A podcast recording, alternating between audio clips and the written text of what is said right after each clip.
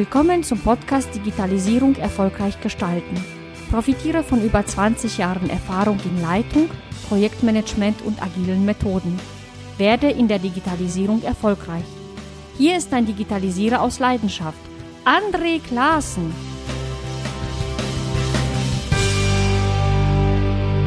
Hallo, ich freue mich wirklich sehr, dass du wieder dabei bist. Falls du in einer Verwaltung, einer NGO oder in einer Behörde arbeitest, dann ist diese Episode genau die richtige für dich. Heute spreche ich nämlich mit Carsten Krumm, IT-Steuerer der Stadt Konstanz. Ich habe Carsten bei einer Veranstaltung der KGST kennengelernt und war tief davon beeindruckt, wie er die Themen IT und Digitalisierung aus einer ganzheitlichen und strategischen Sicht betrachtet. Carsten ist ausgebildeter Experte für User Experience und ein Schwerpunkt seiner Arbeit ist die Frage, wie können digitale Bürgerservices so gestaltet sein, dass sie wirklich einen Nutzen bringen und von den Bürgern auch unabhängig von Alter und Herkunft genutzt werden. Dazu hat Carsten Krumm mit anderen Menschen der Region das Netzwerk Andi aufgebaut. Andi steht für Agiles Netzwerk Digitale Innovation.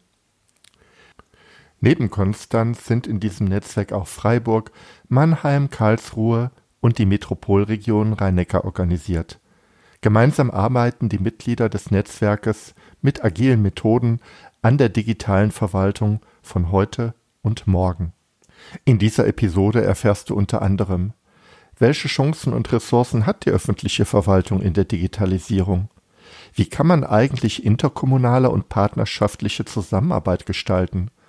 Und wie werden nützliche digitale Bürgerservices mit Service Design Thinking erarbeitet? Und nun wünsche ich dir ganz viel Spaß beim Hören dieser Episode. Ja, ich freue mich wirklich sehr, dich ähm, zu Gast bei mir zu haben. Carsten, stell dich doch einfach mal kurz vor. Wer bist du? Was machst du? Was treibt dich an? Und dann gehen wir direkt in das Thema rein. Ja, hallo, genau. Hier ist äh, Carsten Krumm vom schönen Bodensee. Ich ähm, kümmere mich um die Themen der digitalen Transformation und IT-Steuerung. Das sind so meine Themen und Herzensanliegen auch. Äh, habe lange Zeit in der Privatwirtschaft gearbeitet, bin jetzt auch im öffentlichen Bereich ähm, tätig und habe da, glaube ich, äh, so aus verschiedenen Bereichen äh, ganz spannende Einblicke in dieses Thema auch schon bekommen. Freue mich auf das Gespräch. Ja, ich denke, wir sprechen heute über das Thema digitale Transformation, ein Stück weit auch über das Thema Agilität und natürlich die spannende Frage Zusammenarbeit. Ja, wie kann man Zusammenarbeit etablieren? Vielleicht mal so Eindrücke von mir, provokant, ein Stück weit von außen. Die digitale Transformation oder die digitale Verwaltung ist ja jetzt nicht erst seit gestern Thema, sondern schon relativ lang. Ich habe jetzt vor kurzem ähm, einen interessanten Beitrag gesehen. Da gibt es ja von der EU regelmäßig einmal im Jahr veröffentlichen die ja einen Digitalisierungsindex zwischen den EU-Ländern und wir sind in Deutschland auf dem stolzen Platz 22, was digitale öffentliche Services angeht. Also chancenorientiert gedacht haben wir eine richtige, eigentlich noch richtig Potenzial weiterzukommen. Aber de facto sind wir heute noch nicht da, äh, wo wir gerne wären. Und äh, so wie ich es verstehe, arbeitest du ja genau an dem Thema äh, digitale Services. Vielleicht berichtest du einfach mal ein bisschen über deine Sicht und an den großen Rädern, an denen du drehst. Ja, zum Thema äh, Ranking in der Digitalisierung ähm, würde ich mal sagen, sind das ja eine Art Indikatoren, die so ein bisschen beschreiben, auch vergleichen sollen, was so der Output auch der verschiedenen äh, Länder sind. Und ähm, wir haben auch gerade einige Projekte gestartet, die sich genau mit diesen Themen auch beschäftigen, mal zu schauen, über den Tellerrand zu schauen, was machen denn andere Länder, was machen die richtig, vielleicht die Dänen, Estland natürlich, UK gerade im Public Service Bereich ganz mhm. stark, mh, hm, auch zusammen mit der, mit der Universität zusammen äh, haben wir da gerade Projekte, um uns anzuschauen, was dort läuft. Aber vielleicht nochmal so, so einen ressourcenorientierten, systemischen Blick auf sich selbst, äh, mhm. zu sagen, wo, wo stehen wir denn selber und was können wir denn beitragen zu diesem Thema? Ähm, da haben wir eine ganz interessante Erfahrung auch gemacht, indem wir hier ähm, eine Digitalisierungsstrategie für den Servicebereich 2015 für uns erarbeitet haben. Und dann, während wir uns so die Roadmaps, so die Projekte angeschaut haben, die notwendig sind und sinnvoll sind, um uns besser aufzustellen, haben wir dann im Laufe des Projekts festgestellt, dass es ganz wichtig ist, auch nochmal den Blick so auf unsere eigene Digital Readiness zu werfen und zu sagen, sind wir ah, ja. in der Lage, mhm. diese Projekte überhaupt umzusetzen und ähm, was wäre denn notwendig, ähm, damit wir tatsächlich mit unserer, in unseren Digitalisierungsbemühungen ähm, auch weiterkommen. Das ist, glaube ich, eine ganz wichtige Frage, der man sich da auch nähern sollte. Digitale Readiness hört sich jetzt interessant an. Was sind so Kriterien, wo man sagen kann, okay, ich bin jetzt als Organisation, als Verwaltung digital ready. Auf welche Einflussgrößen schaut man denn da? Also was wir festgestellt haben, dass die Readiness ähm, sehr, sehr viel mit unserem Denken und unserem internen Interagieren auch zu tun hat. Ja. Mhm. Es bezieht sich eben nicht nur darauf, zu wissen, ähm, was man an Projekten abzuarbeiten hat, sondern insbesondere auch, ähm, was denn so Aspekte wie Kollaboration bedeuten. Und ähm, wenn man das mal so ganz praktisch sieht, könnte man sagen, Zusammenarbeit und Kollaboration hat ja auch damit zu tun, eigene persönliche Ziele ein Stück weit zurückzustellen für ein gemeinsames, größeres Ziel. Und wenn wir über Digitalisierung mhm. sprechen, geht es ja um, insbesondere auch um Vernetzung, um, um gemeinsame, größere Ziele, ähm, in der agilen Welt würde man vielleicht so das mit dem Begriff Vision auch beschreiben und ähm, so etwas auch äh, gemeinsam und vernetzt äh, leben zu können. Dazu braucht es ein Stück weit auch einen, einen Denk- und einen Kulturwandel und auch Anreize, sich in so eine Richtung dann als Organisation auch zu entwickeln. Hm. Ich habe das Bild, dass das relativ schwierig sein kann, also im Status quo. Ja, ähm, wir haben ja in der Verwaltung, das ist so mein Bild, eine hierarchische Struktur, eine klare Aufgabenorientierung, möglicherweise auch in dem einen oder anderen Fachbereich Überlastungsanzeigen. Ich muss halt dort erstmal ein Tagesgeschäft wuppen und Digitalisierung ist ja meines Erachtens auch ein Querschnittsthema. Dann kann es doch sein, dass da Zielkonflikte entstehen zwischen dem, was ich sozusagen äh, als Projektmitglied vielleicht auch im Tagesgeschäft leisten muss und den Initiativen der Digitalisierung.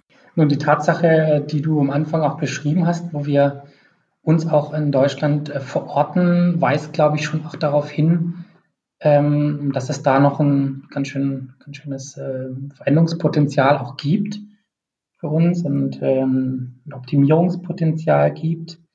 Ich denke aber nicht so sehr jetzt in so Entweder-Oder-Kategorien, ja, so was wir mhm. gemacht haben, passt irgendwie nicht mehr für die Zukunft, sondern ich glaube, dass wir sowas wie eine Augmentierung brauchen in unseren Denk- und Führungsstrukturen, also eine Erweiterung ähm, unseres Bildes, wie wir Zusammenarbeit verstehen. Ich glaube, dass die Verwaltung heute, soweit ich das sehen kann, wirklich einen ganz tollen Job macht. Ich glaube, dass wir da, ähm, was jetzt so auch den, den klassischen Bereich angeht, wirklich auch äh, führend sind. Aber es gibt eben jetzt im Rahmen der digitalen Anforderungen, wo es einfach auch um neue Geschäftsmodelle geht, wo es darum geht, vielleicht auch nochmal neu darüber nachzudenken, ähm, wie wir die Zukunft gestalten wollen, dass es eben erweiterte Fähigkeiten und Ressourcen braucht, die natürlich jetzt hier mehr dann auch im, im innovativen Bereich liegen. Und das ist etwas, was man sich noch zusätzlich und ergänzend erarbeiten muss. Und äh, mhm. dafür braucht es Freiräume, äh, ganz richtig. Das passt oftmals in die klassische Aufbauorganisation auch nicht eins zu eins rein. Und äh, es muss quer gedacht mhm. werden. Wenn wir jetzt im, über den Servicebereich konkret sprechen, geht es darum, vielleicht auch gar nicht mehr so sehr aus einer Innensicht heraus Services zu entwickeln, sondern sich mal in diese Perspektivwechsel äh, auf den, den, Bürger oder den Nutzer dieses Services äh, sich hineinzuversetzen und zu überlegen, wie würde denn so ein idealer Verwaltungsprozess ähm, für den Nutzer aussehen. Und dafür braucht es ein verändertes Vorgehen, ein erweitertes auch Führungs- und Steuerungsmodell. Und das sind so Themen, hm, die mich auch sehr intensiv beschäftigen, wie das aussehen kann, wie das zusammenpasst. Hm. Es hört sich für mich sehr, sehr spannend an. Also wenn du sagst, ähm, ne, hier sind ja ähm, viele Begriffe gefallen, die ich auch so im digitalen Business verorten würde. Geschäftsmodelle, userzentriertes Denken, Außensicht. Kannst du da ein Beispiel nennen, wie ihr so etwas in Konstanz angeht? Das kann ja auch ein ganz kleines Beispiel sein, wo, ihr, wo du sagst, okay, hier haben wir mal, äh, also so kann das beispielsweise aussehen, einen Service einer Verwaltung benutzerzentriert zu denken und äh, äh, das sind Ergebnisse oder, äh, oder Erfahrungen, die ihr da äh, gemacht habt. Ja, in der Tat. Also das ist etwas, was uns äh, gerade ganz intensiv auch beschäftigt, auch aus dem Steuerungsbereich. Ähm, wenn wir in Richtung Nutzerzentrierung unterwegs sein wollen und uns entwickeln wollen, dann brauchen wir sowas wie eine Multiperspektive. Ja. Innovation entsteht dann, wenn Menschen mit unterschiedlichen Perspektiven und Expertisen gemeinsam an einem Thema arbeiten. Mhm. Und äh, wir haben ganz konkret jetzt ein sehr, sehr spannendes Projekt mit der Uni Konstanz und äh, weiteren Städten zusammen äh, gestartet, um basierend auf unserer baden-württembergischen ähm, gemeinsamen Infrastrukturservice BW jetzt äh, mhm. ja, automatisierte digitale Prozesse zu entwickeln und haben äh, dort in einer ganz innovativen Lehrveranstaltung zusammen mit der Frau Professor Ines Merkel ähm, uns ein Konzept ausgedacht oder durften dort mitwirken, wo sie ihren Studenten im Grunde genommen Methodik auch beigebracht hat, der Nutzerbefragung, der Evaluation, mhm. des Design Thinkings und sind diesen Studenten dann in Zusammenarbeit mit unseren Fachstellen, mit unseren Fachämtern aus dem äh, Bürgeramtsbereich oder aus denjenigen, die jetzt auch konkrete Digitalisierungsprojekte anstoßen wollen, ähm, haben dort zusammengearbeitet und haben konkret Prozesse modelliert, haben dazu auch echte Bürger befragt, ja, sind vor Ort mhm. sind vor Ort gegangen und konnten so in einer sehr interdisziplinären äh, äh, Arbeitsweise jetzt Prozesse modellieren, die wir ähm, auch tatsächlich getestet haben mit kleinen Prototypen. Ja. Ähm, insofern auch ähm, wirklich validierten ähm, Nutzerqualitätsansprüchen äh, genügen würden und äh, werden die jetzt eben auch gemeinsam auf unserer Plattform umsetzen. Und das scheint hm. mir ein ganz tolles äh, Erfolgsmodell zu sein, zu sagen, wir ziehen wirklich interdisziplinäre Ressourcen zusammen und äh, bringen die Menschen zusammen, die Bedarfe haben, die Expertisen haben, um auch solche neuen innovativen Ideen dann äh, in ganz konkreten Projekten, die den Bürger auch nutzen, dann äh, umzusetzen. Das ist ja ähm, eine enge Zusammenarbeit mit der Uni Konstanz, die er dort macht. Und äh, im Rahmen ähm, dieser Arbeit werden sind jetzt die Ergebnisse ähm, erarbeitet worden, nutzerzentriert. Wir haben gerade, du hast sprachst gerade von Design Thinking. Das ist ja genau der Ansatz, mit mehrfachen Perspektiven Themen zu erarbeiten. Mhm. Jetzt so ein bisschen die kritische Frage. Ich weiß nicht, ob ich heute zu kritisch drauf bin, aber doch, das ist ja gut und schön. Die Ergebnisse sind auch gut. Wie bekommt das eine Nachhaltigkeit? Also ich meine, auch hier reden wir von Kosten. Das muss ja erstmal äh, aktiviert werden. Die Uni Konstanz kann das vielleicht auch nicht, sagen wir mal, für alle Services machen. Gibt es da eine Möglichkeit? Ist das jetzt etwas, was ihr verstetigen könnt? Oder ist das etwas, was man immer wieder neu äh, in Gang schiebt? Also ich weiß nicht, ob ich mich jetzt klar genug ausgedrückt habe. Also äh, ähm, wie, wie kann man diese, diese, diese Kompetenzen, die dort entwickelt sind, wie kann man die in die Breite tragen? Mhm. Ja, das ist eine ganz wichtige Frage. Ähm, ich glaube, dass es grundsätzlich sehr sinnvoll ist, dass man, wenn man neue Themen entwickelt, äh, im Sinne auch von Fail Fast, Fail Forward, ja, dass mhm. man wirklich prototypisch vorgeht. Was wir gemacht haben, waren jetzt wirklich anhand von äh, vier Prozessen, konkreten Prozessen, das prototypisch zu erarbeiten. Mhm. Wir haben das aber auch äh, im Sinne einer Retrospektive, ja, jetzt aus der agilen Welt, auch wirklich selber kritisch ähm, begleitet und haben gesagt, wie ist denn jetzt die Vorgehensweise abgelaufen, was ist gut gelaufen, was können wir weiter verbessern und auch besonders, ja. welche Expertisen gilt es jetzt noch zu stärken. Das ist ja auch ein ganz wichtiger Punkt, den man erst so im Doing rausbekommt. Ja, wenn man beispielsweise mhm. eine Strategie erarbeitet, dann hat man noch eine sehr abstrakte Vorstellung davon, was das konkret bedeutet. Wenn man aber so mal ins Doing geht und in kleinen, überschaubaren Schritten einfach miteinander arbeitet, findet man auch ganz schnell heraus, wo man sich weiter verbessern kann. Und diese Verbesserung ist ja ein Kern auch agiler, agiler Vorgehensweise. Ja. Und was wir jetzt gerne möchten, ist weiter zu skalieren. Und äh, wir haben deshalb auch bei der Ergebnispräsentation ähm, etwas breiter auch eingeladen, um das vorzustellen. Und da waren auch äh, Experten von anderen Hochschulen und Universitäten mit dabei gewesen, die dann im Nachgang gesagt haben, sie wollen dieses Lernkonzept eben auch ähm, mit übernehmen oder für sich auch entwickeln, sowas entwickeln. Und ähm, insofern gibt es dann einen Skalierungseffekt jetzt schon nach dem ersten Durchlauf. Das also sehr gut angekommen. Und die Frage, die wir uns jetzt als Städte insbesondere stellen müssen, ist die Frage, wie müssen wir denn aufgestellt sein von unseren Expertisen, um diesen Prozess auch bei uns stärker zu verstetigen das hat für uns ganz viel auch mit ähm, Service Design, Know-how und Wissen zu tun. Und mh, mm, über was wir gerade nachdenken, sind eben auch Schulungskonzepte, auch wieder in Zusammenarbeit mit den Hochschulen in Richtung Public Service Design. Und, äh, da haben wir auch viele gute Kontakte auch mit, den, mit, den, mit dem UK Lab, mit den, mit den Engländern, die dort schon eine große Community auch haben und viel Expertise, die auch öffentlich zugänglich ist. Und ich glaube, dieser Austausch bringt dann so eine Nachhaltigkeit und so eine Dynamik auch äh, in, in so eine Community dann rein. Diese ähm, Idee Public Service Design, vielleicht sagst du doch was dazu. Was kann man sich darunter vorstellen? Was ist deine Sicht äh, auf die, ja, ich sag's mal ein bisschen auf die Definition Public Services? Ähm, was sind für dich äh, wichtige Eigenschaften, die du dort äh, in dem Begriff äh, siehst? Also ich glaube, die wichtigsten Eigenschaften, um gelungene, für die aus Nutzersicht gelungene Public Services äh, zu erzeugen, ist ähm, die Fähigkeit zur Empathie, ja, die Fähigkeit, mhm.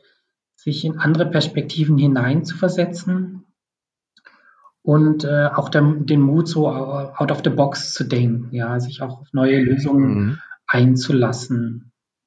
Und ähm, das ähm, ist etwas, was man so im Alltag, in seinem normalen Geschäft, da hat man doch relativ wenig Anreiz in diese Richtung zu denken. Deshalb haben wir beispielsweise jetzt auch so ein kleines äh, Innovationslab bei uns aufgebaut, wo wir uns genau äh, solche Räume auch geben äh, oder aufbauen wollen, wo wir wirklich innovativ, innovative Denkräume uns auch schaffen wollen. Und ähm, das Ganze ähm, ist auch etwas, was gar nicht so an der, an der städtischen Grenze auch Halt macht, sondern da ist man ganz schnell auch in einem interkommunalen Kontext. Mhm. Ähm, denn die mhm. Services, die ich jetzt beispielsweise in meiner Stadt entwickle, die äh, Anforderungen sind auch in allen anderen Städten im Grunde genommen gleich, ja. Und ähm, mhm. ein Anspruch, den wir uns jetzt auch so als Paradigma gegeben haben, ist, dass wir Service entwickeln wollen, ähm, die wir schon im Service Design auch mit anderen Städten und ihren Anforderungen abgleichen, sodass dann, wenn sie umgesetzt sind, dass sie dann auch von den anderen Städten mitnutzbar sind. Und da haben wir natürlich eine ganz starke Nachhaltigkeit und eine ganz stark, starke Skalierung, denn wenn ich jetzt in einem Verbund von vier, fünf Städten zusammenarbeite und ich entwickle einen Service, ähm, habe ich dann vier weitere Services von den anderen Städten, die ich mitnutzen kann. Und da kommt dann doch auch eine mhm. ganz, ganz starke wirtschaftliche Komponente mit rein. Und ähm, wenn wir das weiterdenken, ist das, glaube ich, eine, ein Ansatz, der auch viel Dynamik ähm, erzeugen kann. Ich bin gerade ein bisschen nachdenklich. Also die Idee, ähm, ich nenne es jetzt mal Konzepte, Vorgehensmodelle, äh, wieder die ist ja äh, auch in der öffentlichen Verwaltung alles andere als neu. Ja, ich denke so an Begriffe wie Blaupause, äh, Geschäftsprozesse, äh, Prozessbibliotheken, etc. pp. Die KGST hat eine riesen Prozessbibliothek. Es gibt Dienstleister, die äh, Prozessberatung machen. Aber dort hat man sehr stark auch in der Vergangenheit auf Verwaltungsabläufe geschaut. Und wenn du jetzt sprichst von Empathie, out of the box denken, dann ist, hat das ja, ist das ja eine ganz andere Flughöhe oder ein, ein komplett anderer Ansatz. Ne? Also ähm, die Frage ist, äh, warum ist es bislang, scheinbar jedenfalls, bislang scheinbar so wenig gelungen, echte Wiederverwendung von Ideen zu betreiben in der Verwaltung?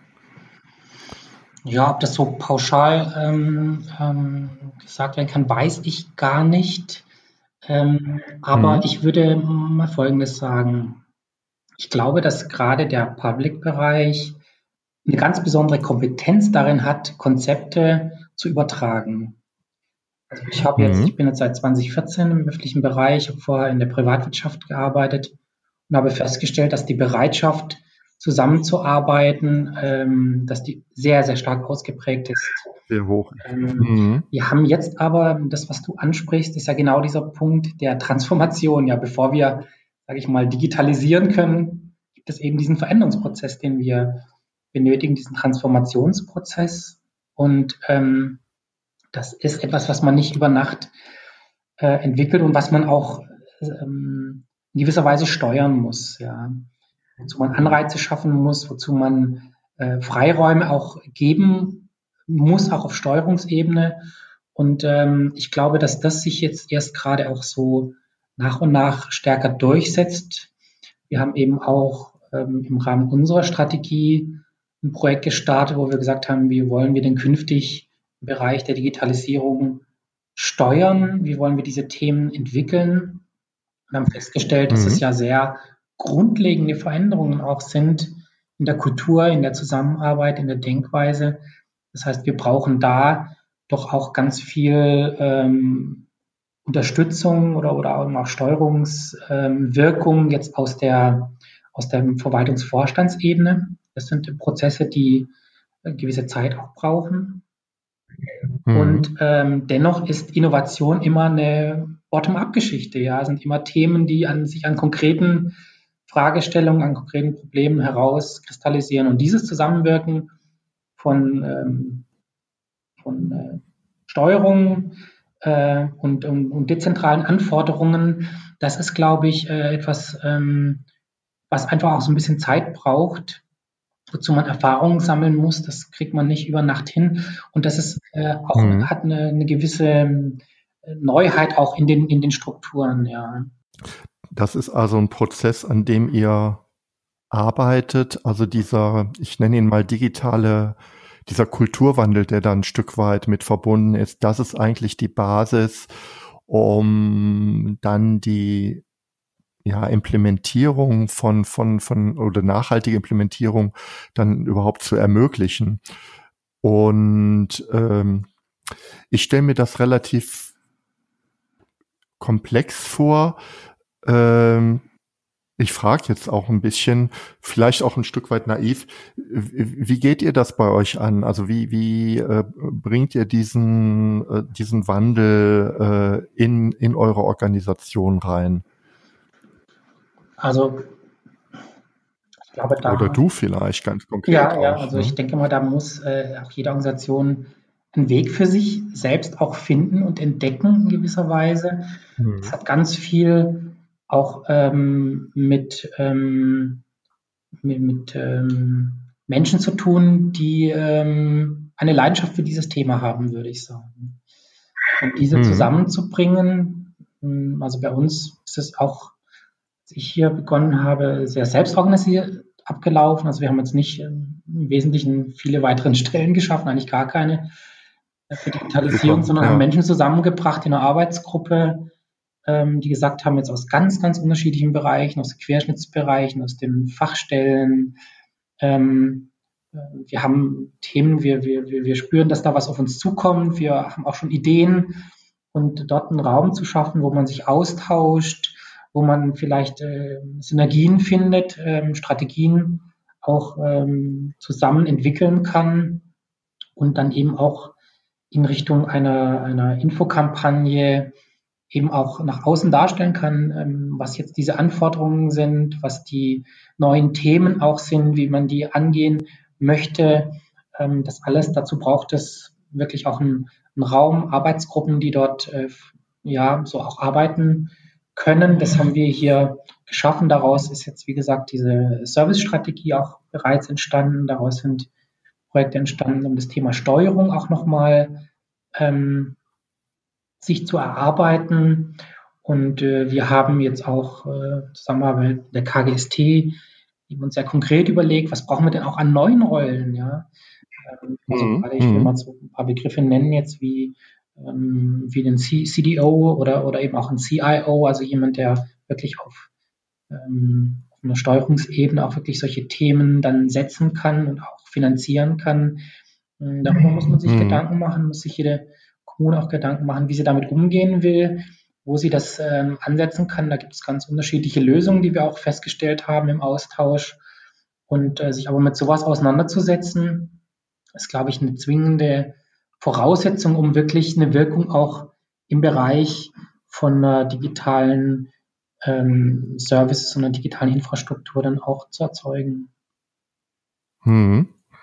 Für mich hört sich das ähm, jetzt äh, ein Stück weit auch nach einem Bottom-up-Ansatz an. Das heißt, ihr habt die Freiräume bekommen. Das ist das Wichtigste. Es gibt äh, motivierte Menschen unterschiedlichster ähm, Positionen, die zusammenarbeiten und ihr bekommt auch richtige Ergebnisse ähm, heraus. Ihr verzettelt euch scheinbar nicht in allen möglichen Aktivitäten, die man ja anpacken könnte. So wirkt es auf mich jetzt. Wie schafft ihr es äh, oder wie ist es euch gelungen, ähm, interkommunal zu arbeiten? Ja, das, das ist super. Ähm, das ist auch ein Punkt, den ich mir jetzt gerade so äh, während deiner Frage, der mir so ein bisschen aufgepoppt ist äh, oder wo ich gerne mal drauf eingehen würde. Das ist nämlich das Thema Vernetzung. Ähm, zum einen ja. vertikal, aber auch horizontal. Ja. Also wir haben ja. zum einen für uns zum, so eine gewisse Orientierung geschaffen, auch indem wir, ähm, wie gesagt, so eine Arbeitsgruppe, so eine mm, uns erarbeitet haben oder, oder, oder gegründet haben in gewisser Weise, daraus eine erste Strategie abgeleitet haben, also uns Orientierung verschafft haben, wo wollen wir denn hin, festgestellt haben, mhm. wir können das eigentlich in der Form gar nicht so entwickeln, wir brauchen noch so einen Transformationsprozess auf Steuerungsebene, mhm. ähm, und ähm, haben dann mhm. festgestellt, dass es ganz vielen anderen Städten ähnlich geht, haben dort eben auch Menschen äh, getroffen und kennengelernt, die sich mit ähnlichen Themen beschäftigen und haben uns dort sehr informell auch ausgetauscht. Und äh, was mhm. eben jetzt gerade in Baden-Württemberg noch sehr, sehr schön und sehr, sehr passend auch war, ist, ist eben das Land sich mit dem mit der Strategie Digital BW eben auch so ein Digitalisierungs- und Transformationsstrategieprozess ähm, unterworfen hat. Und auch da haben wir uns ganz stark ähm, ver versucht zu vernetzen. Ja, und ähm, mhm. wie gesagt, im Grunde genommen ist das, was jetzt ähm, im Land Baden-Württemberg mit beispielsweise Service BW entwickelt wird, eine Infrastruktur, die für alle Städte in Baden-Württemberg nutzbar ist. Also sowas wie so eine Art Shared Service Center, ja. Die Frage mhm. jetzt für die Städte ist, wie kriegen wir darauf Shared Services, also gemeinsam gedachte, übertragbare, möglichst standardisierte Bürgerprozesse, ja, und Gewerbeprozesse abgebildet. Und mhm. dann kriegt man den Blick eben in Richtung einer, einer vertikalen und einer horizontalen Vernetzung, ein Gesamtbild. Ähm, und das war eigentlich eine, eine Vision auch, an das auch, an, an, die auch ganz viele Akteure andocken konnten und, und, und auch wollten. Und daraus ist jetzt eben in den letzten anderthalb Jahren so ein informelles Städtenetzwerk hier in Baden-Württemberg auch entstanden, wo wir uns dann eben auf so einer interkommunalen Ebene ausgetauscht haben und eben jetzt auch begonnen haben, Prozesse zu entwickeln und daraus war dann eben auch, äh, war es eben auch möglich, diese Zusammenarbeit mit den Universitäten. Ähm, äh, mhm. Jetzt gibt es eben auch äh, Förderprogramme, auch für die, für die Kommunen in Baden-Württemberg, um eine Digitalisierungsstrategie zu arbeiten, um sich aufzustellen für die Themen. Und ich glaube, das alles zahlt darauf ein, ähm, so eine Dynamik und so eine Bewegung auch zu starten, in der dann auch ganz, ganz viel Mehrwert auch entstehen kann und dann auch eine Nachhaltigkeit dann äh, sichtbar wird für diese Themen.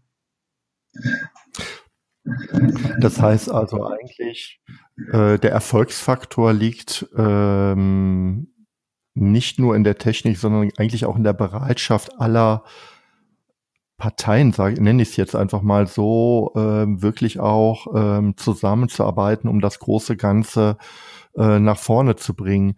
Du sagst gerade äh, informelles Städtenetzwerk, aber ihr habt das doch, glaube ich, ein Stück weit auch ähm, institutionalisiert, oder nicht? Ähm, oder verwechsel ich da was? Da gibt es ja eine Initiative, ähm, wie heißt die? Agiles Netzwerk Digitalisierung? Äh, das Andi-Netzwerk, Agiles Netzwerk Digitale Innovation. Digitale Innovation. Ja, genau. Das ist im Grunde genommen, mh, hm, im Grunde genommen ist das ähm, jetzt nochmal ein etwas ähm, mehr auf Arbeitsprozess ähm, ähm, ausgerichtete Netzwerk von den ah, Städten, ja. die jetzt auch tatsächlich an so Prozessen arbeiten. Das Städtenetzwerk ist insbesondere eine Austauschplattform. Da betreiben wir eben auch eine, ein Kanban-Board, ein gemeinsames, wo wir ähm, äh, zeigen, welche Städte gerade sich mit welchen Themen beschäftigen, wo Synergien geschaffen werden können. Und dieses Andi-Netzwerk dient jetzt dazu wirklich auch nochmal ähm, die Akteure, die tatsächlich Verantwortung jetzt auch für solche Prozesse, zum Beispiel in Zusammenarbeit mit dem, äh, mit den Ministerien oder mit den Universitäten dann auch, um die auf so einer Arbeitsebene auch nochmal agil miteinander äh, zu vernetzen und äh, agil zusammenzuarbeiten. Denn das ist ja schon eine gewisse Herausforderung, die wir festgestellt haben. Ähm, wenn man jetzt sagt, wir wollen übertragbare Prozesse, ja, das ist ein, eine sehr mhm. hohe Anforderung, ähm, denn das bedeutet im Grunde genommen, dass wir die Verwaltungssicht wenn wir Prozesse neu denken, digital denken, erstmal komplett außen vor lassen müssen. Ja. Wir fokussieren, mhm. wir kriegen ja eine Standardisierung nur aus einer, aus einer Bürgersicht, ja, wenn wir sagen, okay, wir ja. sind bereit, auch äh, Anpassungen und Transformationen an unseren Prozessen vorzunehmen. Ähm, ähm, wenn wir Prozesse aus einer Bürgersicht denken und sagen, die sollen auch tatsächlich nachher in die Nutzung kommen. Das ist eine spannende äh, Ansatz, wenn ich da mal einhaken darf. Ähm, diese Erkenntnis ähm, hört sich jetzt trivial an, aber die ist ja eigentlich eine ganz andere, ein ganz anderer Denkansatz. Zu sagen, wir kriegen eigentlich die Standardisierung nur hin, wenn wir konsequent aus Bürgersicht denken. Das könnte vielleicht tatsächlich auch ein Grund sein, warum Standardisierung, wenn ich es von der Binnensicht heraus versuche zu denken, so schwer fällt. Ja, weil äh, für den Bürger sehen die Vorgänge oder sollten die Vorgänge ja eigentlich sehr identisch aussehen. Wenn ich von der Binnensicht aus starte, dann besteht vielleicht doch die Gefahr, dass ich mich im Detail verzettle und dann den Standard nicht hinbekomme, den ich übertragen kann. Ist das so richtig oder wie siehst du das? Ich würde es fast sogar noch krasser sagen, es besteht nicht nur die Gefahr, sondern das ist eigentlich äh, zum Scheitern verurteilt. Ja.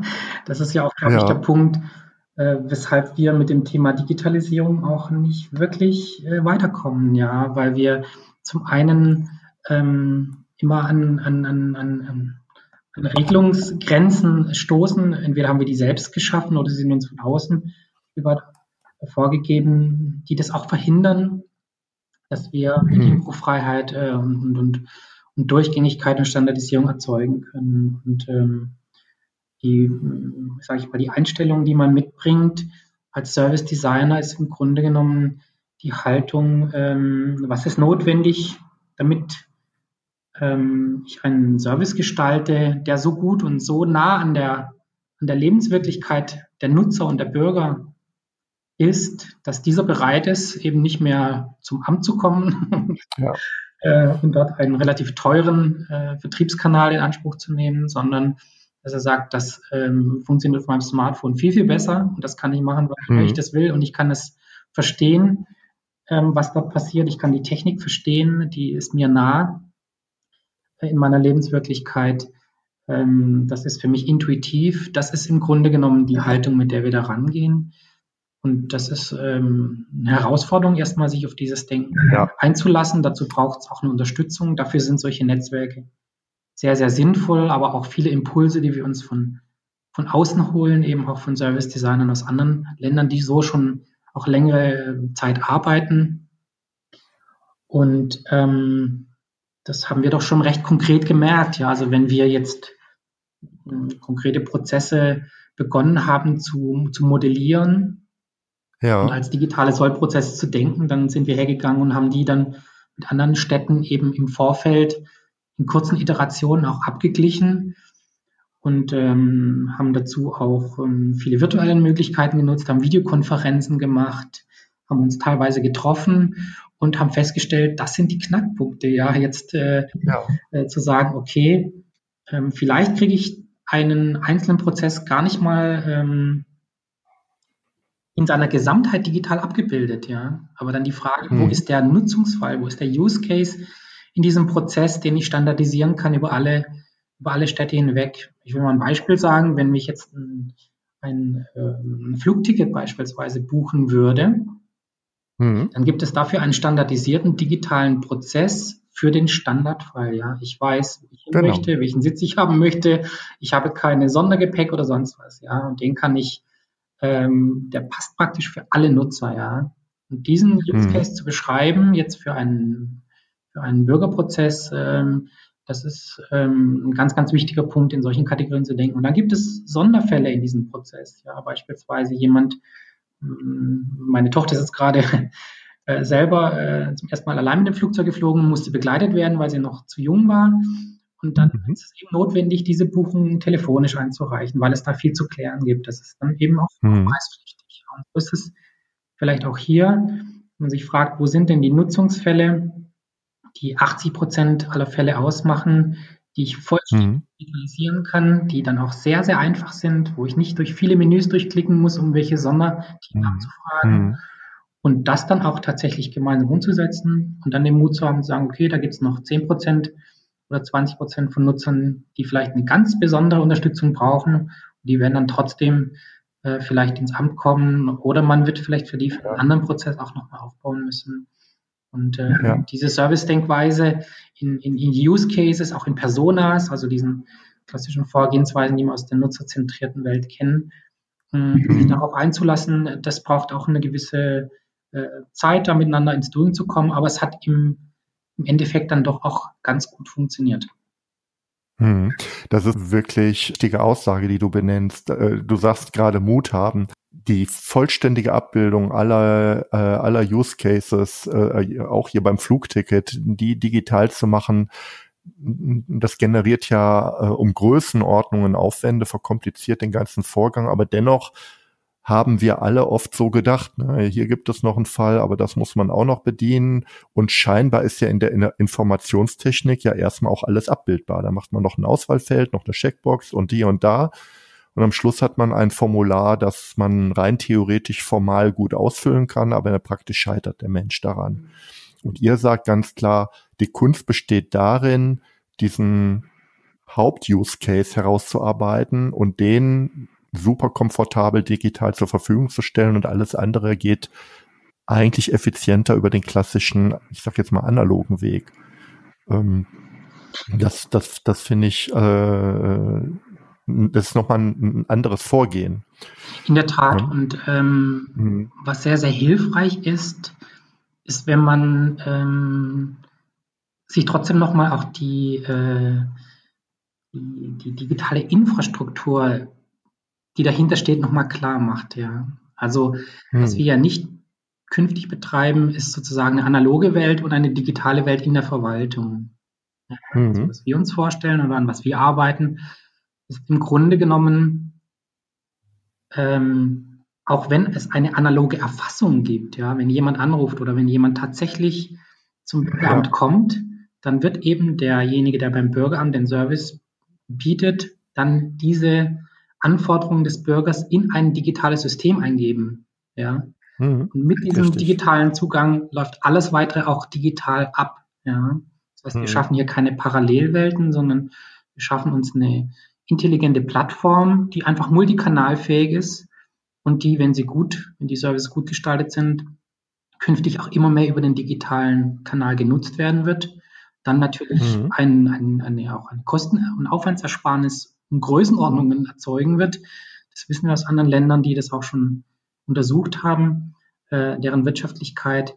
Aber grundsätzlich wird die Verwaltung immer alle Kanäle offen halten. Und ich glaube, dass es sogar für die Mitarbeiter im Bürgerbereich vielleicht auch zur Entlastung kommen kann, dass sie sich um diese Spezialfälle auch noch intensiver und um die beratungsintensiven Fälle noch intensiver kümmern können. Mal eine Frage. Ich, wenn ich jetzt so in die äh, Digital Public Services, also in die Organisation in die anderen Länder schaue, ich weiß nicht, ob das in England auch so ist. Ich schaue jetzt mal, ich habe mir heute Morgen mal das aus den Vereinigten Staaten angeschaut. I18F heißt das, glaube ich. Ähm, das ist so eine, ähm, ja, ich sag mal eine Community, kann man fast sagen, von Startups, mhm. IT-Experten, alle möglichen Leute, die sich äh, engagieren, äh, mit ihrer Arbeit ein Stück weit die Digitalisierung nach vorne zu bringen. Ähm, was mir da gut gefallen hat, ist, die Ergebnisse werden dort, ähm, also jetzt in, im Beispiel Amerika, äh, tatsächlich auch Open Source gestellt. Mhm. Ähm, technische Ergebnisse, Dokumente, Public Services, Arbeitsergebnisse. Also das kapitalistische Amerika scheint da einen interessanten Weg zu geben weil ja auch dort die Verwaltung äh, ähm, sehr effizient arbeiten müssen. Gibt es sowas, also so ein Open Source Gedanke, gibt es den bei euch auch oder ist das noch äh, ein Stück weit Zukunftsmusik? Also das hat auch was mit Transparenz zu tun, ja. Also zu sagen, okay, ich mache Arbeitsergebnisse nicht nur sichtbar, um die sozusagen kostenlos weiterzugeben, sondern der Benefit ist ja, ich kriege ja auch von der Außenwelt ein Feedback, was ich wiederum nutzen kann für die eigene Arbeit. Open Government geht ja auch so ein bisschen in die Richtung. Oder spinne ich da zu weit? Ähm, ganz im Gegenteil. Also diese Art von Zusammenarbeit, über die wir am Anfang auch gesprochen haben, dieses Kollaborieren, ähm, das basiert auf einer Haltung von Openness. Ja, das ist eine Grundvoraussetzung dafür. Und äh, beispielsweise jetzt bei uns im Städtenetzwerk ist eben alles auch äh, transparent. Äh, jetzt beispielsweise über unsere äh, über unser Kanban-Board. Ja, äh, da kann man eben auch relativ schnell neue Städte anborden. Ja, wenn jemand sagt, ich interessiere mich dafür, ich möchte da mitmachen, ich möchte diesen Wissensfluss äh, partizipieren, ja, mich einbringen oder das auch nutzen, dann ähm, kann der dort darauf zugreifen und kann sich innerhalb von kurzer Zeit den Arbeitsstand anschauen und dort mitdenken. Und ähm, ich glaube, diese Idee, ähm, also Trans äh, Digitalisierung lebt von Daten, Daten lebt davon, dass man diese offen bereithält, äh, auch was die Lizenzen angeht, was die, was die Nutzungsmöglichkeiten angeht. Davon lebt ja auch Open Data. Mhm. Ähm, das ist, glaube ich, so die Grundhaltung, die DNA auch dieses Vorgehens. Und interessanterweise zeigen uns ja auch gerade die äh, Modelle aus den USA, dass die Konzepte, die so arbeiten, ähm, ein unglaublich dynamisches und, und, innovatives Geschäftsmodell hervorbringen. Und ähm, ja. insofern glaube ich, ist da so, so ein Umdenken auch ähm, notwendig, aber auch möglich, weil man schon sieht, wo das hingeht. Und alle Länder, die, die ich jetzt auch mir angeschaut habe, die so arbeiten, setzen auf eine, auf eine völlige Open-Strategie. Ähm, wie gesagt, bei, bei GovUK kann man sogar die Nutzungszahlen, die Nutzungsqualität einzelner Services online. Unglaublich. Ja, das ist alles open und hilft dazu, hm. dass ganz viele Menschen ihre Expertise dort mit einbringen können und sich damit identifizieren hm. können. Das hat eine sehr schöne Dynamik und äh, ich habe jetzt auch gerade ein, ein, Förderprojekt beschrieben, ähm, was einfach die Frage auch stellt, wie könnte denn so eine Transformation auch bei uns jetzt eben in, in Baden-Württemberg aussehen? Was sind dafür ähm, eben auch für, für, für ähm, Erfolgsfaktoren, um so eine Dynamik, so eine Community auch zu stärken und zu entwickeln? Und mhm. Ideen- und Transformationsworkshops äh, auch schon begonnen. Und wir glauben, dass wir eigentlich ganz gerne so ein so ein skalierendes Plattformökosystem auch mit Service BW entwickeln wollen als Städte. Und ähm, ähm, würden uns auch freuen, wenn sich da noch mehr Städte ja, mit, mit, mit andocken wollen.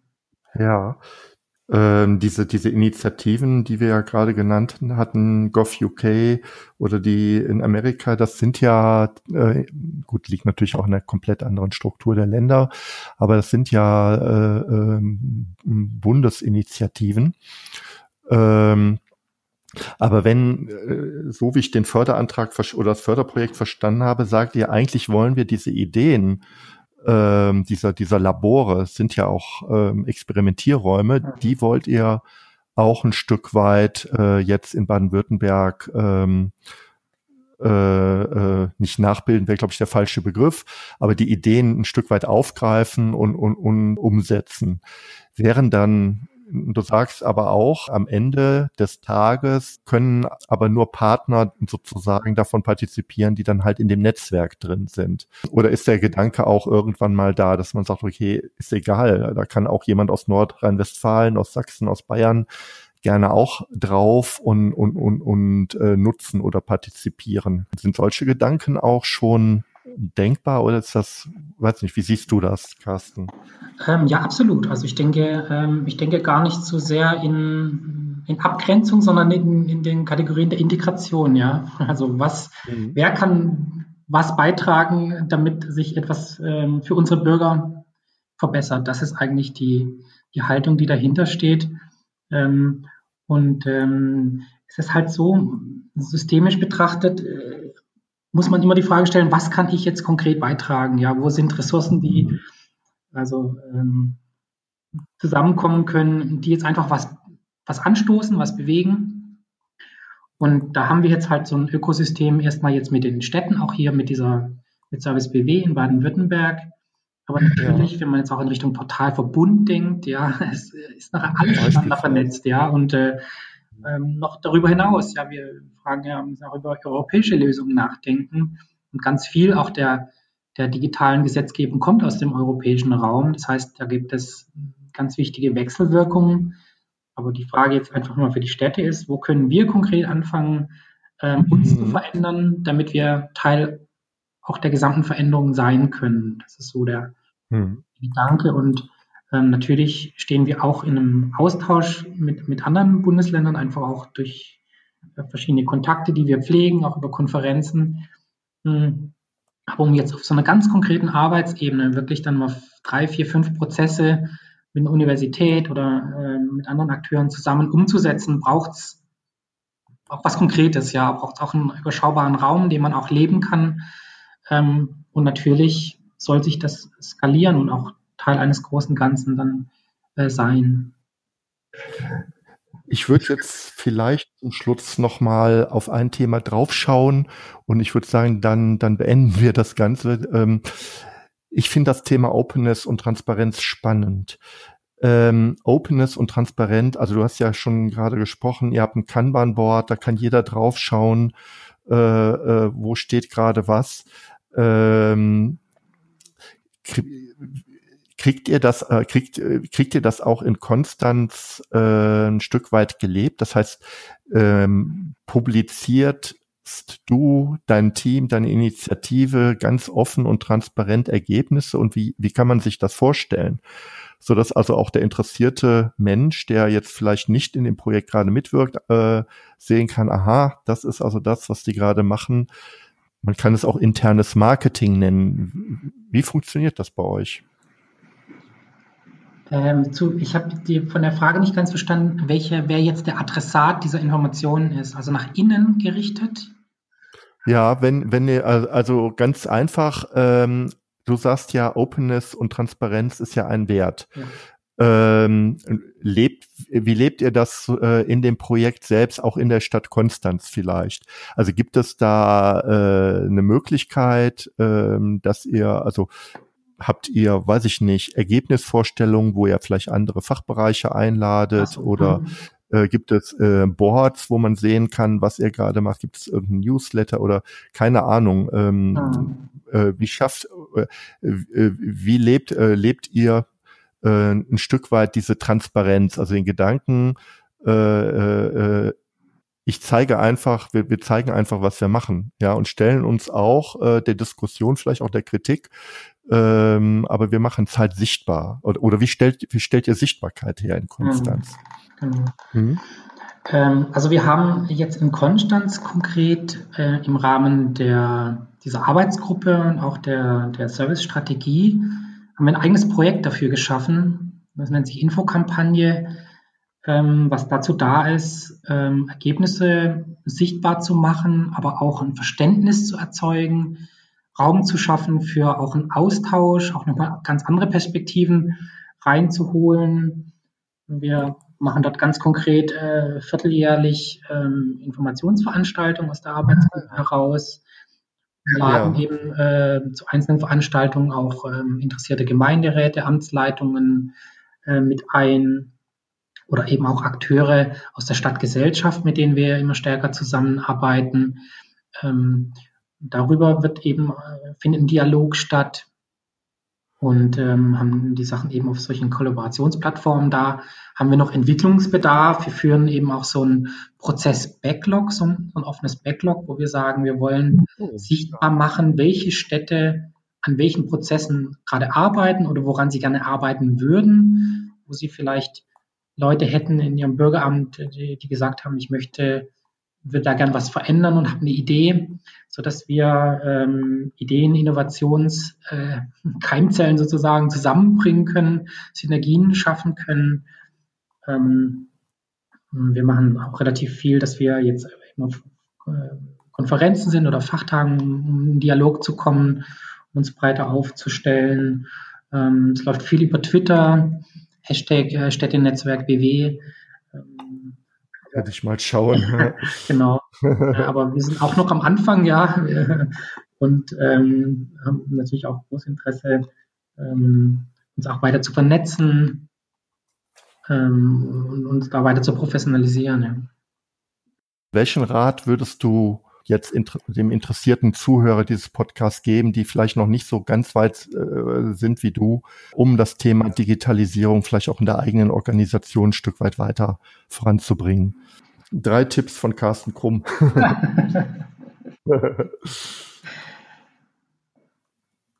also ich denke, dass man in erster Linie ähm, Leute suchen sollte, die ein auch für dieses Thema brennen, die eine Leidenschaft für das Thema Digitalisierung haben. Ich habe festgestellt, dass das Digita Thema Digitalisierung eine unglaubliche Dynamik erzeugt, ein ganz mhm.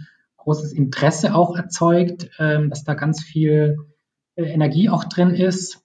Äh, diese Menschen habe ich äh, in jeder Stadt, mit denen wir jetzt in Kontakt waren, gefunden, ähm, dass es dort Menschen gibt, die dafür offen sind, die dort mitwirken wollen, ähm, die Expertisen haben oder nach mehr Expertise suchen, sich äh, mit denen zu vernetzen, ähm, ist ein ganz wichtiger Punkt. Und dann äh, ist, glaube ich, ein wichtiger Punkt so äh, Think Global, ja, also versuch so ein Gesamtbild hier zu schaffen, mhm. aber Act Local, also geh was ganz Konkretes an, ein ganz konkretes Thema, an dem man mhm. den, den Nutzen und den Mehrwert von Digitalisierung zeigen kann. Und die gibt es eigentlich gerade in der Verwaltung an jeder jeder Stelle, ja. Mhm. Wo man hinschaut, kann man äh, ganz erhebliche ähm, Innovationspotenziale auch finden. Ähm, und ähm, das dritte wäre, äh, sich wirklich auch nochmal ähm, in seiner eigenen Kompetenz, in seinem eigenen Know-how zu entwickeln, sich einfach mit Themen der Agilität vielleicht auseinanderzusetzen. In Baden-Württemberg gibt es jetzt ein Verein, agile Verwaltung, die ganz spannende äh, Posts auch wieder immer wieder ja. veröffentlichen, sich sowas anzuschauen, vielleicht mal auf eine Konferenz zu gehen und dann die Ideen, die man mitbekommt, äh, ganz konkret umsetzen, ja, ganz an ganz konkreten Punkten sichtbar werden lassen, dann ähm, Carsten, geht das los. Das sind, glaube ich, drei wirklich gute Tipps, ähm, die ich ähm, auch in dem äh, Shownotes ähm, noch mal ein Stück weit rausstellen will, weil ich glaube, das ist äh, so die Essenz eigentlich des, der, des Gesprächs. Ähm, ich danke dir ganz herzlich für das Interview. Ähm, freue mich für, für, äh, für das Gespräch und ähm, wünsche dir und dein Vorhaben ähm, auch in dieser, in dieser Kooperation alles Gute und Beste. Vielen Dank, Carsten. Ja, herzlichen Dank, André. Vielen Dank, dass du mir zugehört hast. Hole dir meine wöchentlichen Digitalisierungstipps und trage dich ein unter andreklassen.de Digitalisierung. Einmal pro Woche schicke ich dir meine besten Tipps zu, die dir ganz konkret helfen, die Digitalisierung erfolgreich zu gestalten.